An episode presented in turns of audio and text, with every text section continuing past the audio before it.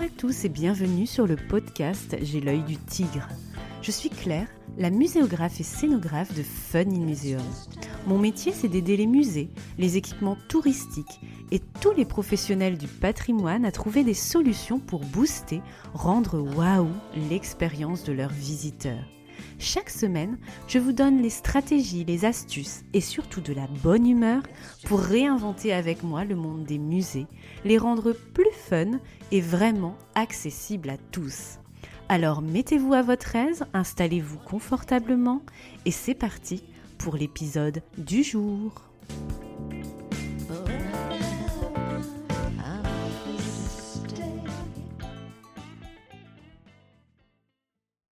Bonjour et bienvenue dans le podcast numéro 96 de J'ai l'œil du tigre.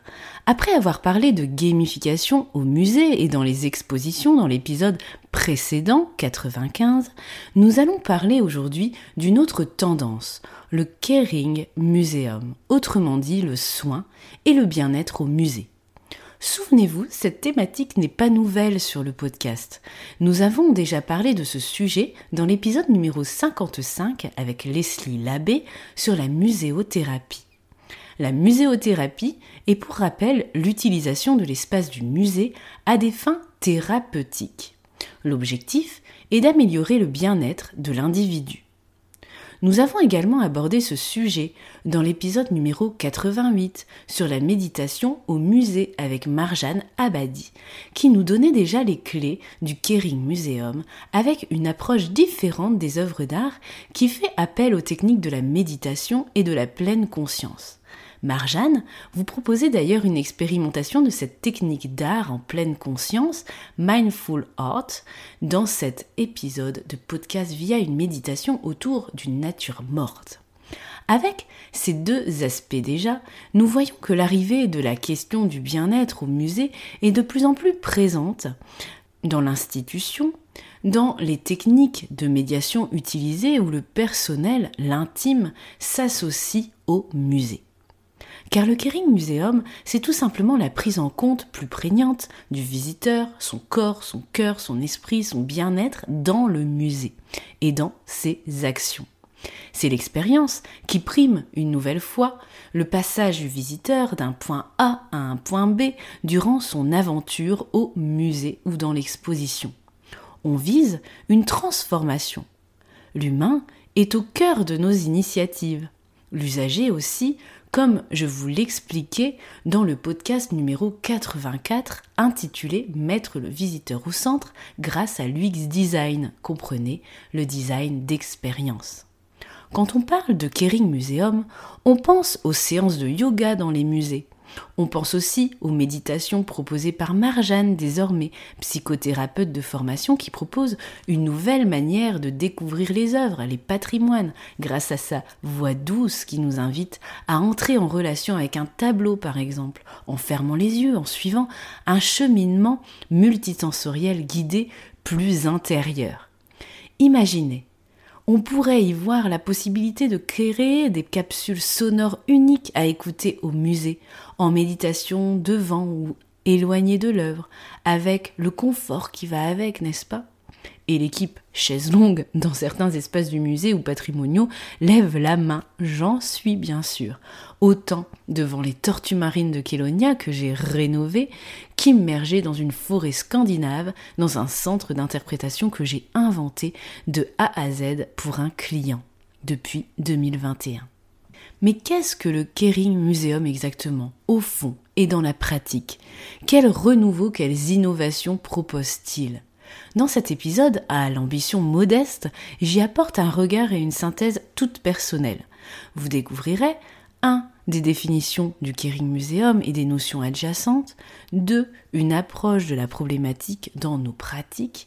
Et aussi quelques digressions plus personnelles sur le bien-être en général dans le secteur culturel et muséal, puisque c'est une thématique qui me tient à cœur et qui, que j'ai réinterrogé récemment pendant mon second congé maternité. C'est parti pour les définitions et les notions à maîtriser. Avant de parler de Kering Museum, le CARE d'abord, pour les chercheurs Tronto et Fischer, le CARE se définit comme une activité générique qui comprend tout ce que nous faisons pour préserver, perpétuer et réparer notre monde, de sorte à ce que nous puissions y vivre aussi bien que possible. Ce monde comprend nos corps, nous-mêmes et notre environnement, tous les éléments que nous cherchons à relier en un réseau complexe en soutien à la vie. Retrouvez cette définition complète et ses références dans la description de l'épisode, le i sur le player de site internet ou dans le détail écrit de votre plateforme d'écoute. Ainsi, avec le Kering Museum, le musée pourrait nous aider à préserver, perpétuer et réparer notre monde en agissant sur nos corps, nous-mêmes et notre environnement. Nous sommes alors en plein dans l'UX design avec la notion d'empathie par exemple qui nous permet de se mettre dans la peau d'eux pour trouver des solutions adaptées à l'usager ou encore dans la problématique du musée inclusif. Avec le Kering Museum, c'est l'attention qui est importante. Pas forcément une posture d'empathie, comme dans l'UX Design, épisode 84, mais nous devons être attentifs. Nous devons faire preuve d'attention pour les objets du patrimoine, mais aussi aux personnes que constitue le secteur muséal, les publics, mais j'ajouterais aussi les gens de musée, de tout statut, salariés, vacataires ou indépendants comme moi. Prendre soin des patrimoines matériels, immatériels et des patrimoines humains. Et lorsque nous voyons certaines situations d'abus, de maltraitance et de discrimination dans l'emploi culturel, c'est bien de parler de Kering Museum pour les œuvres et les publics, mais pensons aussi à nous, à vous, à toi qui m'écoutes. Parole d'une entrepreneuse qui a souhaité devenir maman deux fois et qui a été discriminée par trois organisations en tout et qui resteront sans doute impunies. Mais comme pour l'éducation nationale, hashtag pas de vague, la bienveillance c'est uniquement pour les autres, point d'interrogation. Le Kering Museum, le CARE, c'est uniquement pour les autres. On serait bien étonné des valeurs de façade de certaines institutions ou acteurs en totale contradiction avec leurs agissements. Dois-je me taire moi aussi? Précarité, discrimination, harcèlement, malveillance, nous aussi, nous avons droit au Kering Museum, toi, comme moi, comme les publics, comme les œuvres. Le Kering Museum, c'est aussi faciliter l'engagement des publics et des acteurs du musée grâce à cette attention que nous leur portons. Beaucoup y voient une réaction du musée aux évolutions sociétales. La distance avec les modes de communication actuels, réseaux sociaux, etc., plus ou moins critiquables, l'infobésité, dont je vous parlais dans l'épisode 95 sur le storytelling, ou encore la montée de l'individualisme où le soi, le moi, est, aussi, voire plus important qu'autrui. Appelons un chat un chat, on n'est pas au pays des bisounours. Le Kering Museum est donc une ère de l'attention. Mais c'est quoi être attentif pour nous, gens de musée, pour les publics ou pour nos collaborateurs? Quelle approche de la problématique dans nos pratiques, concrètement? Certains articles sur le Kering Museum lisent des exemples des plus variés. Proposer des protections menstruelles dans les toilettes des musées, ok, pourquoi pas. Proposer des outils de médiation spécifiques au public porteur de handicap, oui. Proposer des assises confortables, chaises longues, pouf, coussins, ah oui s'il vous plaît. Intégrer le bien-être comme pilier d'une découverte muséale, des visites bien-être, des slow visites aussi. Je vous parlais d'ailleurs du slow tourisme dans l'épisode 67. Allez écouter ou réécouter. Le Kering Museum peut aussi renvoyer à des attentions sur la tarification pour certains publics, au choix de certains sujets bien-être ou plus engagés dans les expositions, ou encore des espaces d'apaisement, une bulle d'apaisement, comme au musée de la Marine récemment réouvert. On parle aussi de Kering Museum avec des collaborations inédites entre les musées et les hôpitaux par exemple, proposer un accrochage d'œuvres dans les hôpitaux jusqu'aux chambres des patients.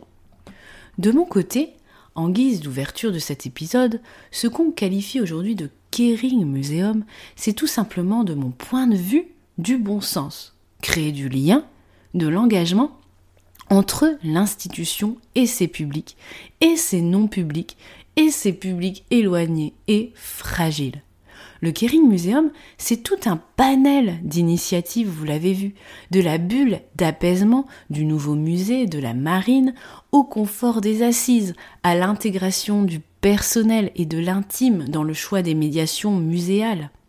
Mais c'est aussi, et c'est important pour moi de le rappeler ici, de l'attention et du respect pour chacun d'entre nous, nous, les acteurs, les gens du musée, plus ou moins visibles ou invisibles, présents dans un générique de projet ou volontairement effacés pour valoriser l'ego d'autrui. Nous, les gens du musée, qui parlons ou se taisons face à certaines actions ou comportements à l'inverse du care, à l'inverse du Caring Museum. Pour moi, le prendre soin est une évidence au musée ou dans la vie, envers les autres, envers soi aussi. J'ai redécouvert de manière assez violente au cours de mon second congé maternité que comme dans le monde, le secteur a son lot de bienveillance et de malveillance. Le care est là et disparaît parfois de manière inconsciente ou clairement consciente. Vous seriez bouche bée si je vous disais tout. La question que je vous pose aujourd'hui est simple. Qu'est-ce que le Kering Museum pour vous, pour toi? De la méditation au musée, des slow visites, du confort muséographique et scénographique, un environnement de travail respectueux. Développez votre approche grâce au Kering Museum Café proposé par Marjane Abadi, une initiative que je soutiens chaleureusement depuis ses débuts. Des informations sont disponibles dans la description de l'épisode. J'espère que ce podcast vous a plu. Je vous souhaite une bonne matinée, après-midi, soirée, où que vous soyez. À bientôt sur J'ai l'œil du tigre et soyez attentifs. Travailler dans le secteur des musées et des expositions est prisé, quel que soit son statut ou son niveau d'expérience. Vous êtes nombreux à me demander régulièrement des conseils pour booster votre carrière, retrouver du bien-être et même monétiser votre talent. Vous savez, travailler à votre juste valeur, car nos métiers sont certes une passion, peut-être, mais en aucun cas du bénévolat. Si tu veux gagner du temps et de l'énergie, et que tu veux bénéficier de mon bagage de 15 ans de carrière sous différents statuts, je peux être ta mentor. Je t'ouvre mon carnet d'adresses, ma boîte à conseils et mon retour d'expérience pour atteindre tes objectifs. Commande ta séance de mentorat avec moi dès à présent sur www.funinmuseum.com, page mentorat dans la barre de menu.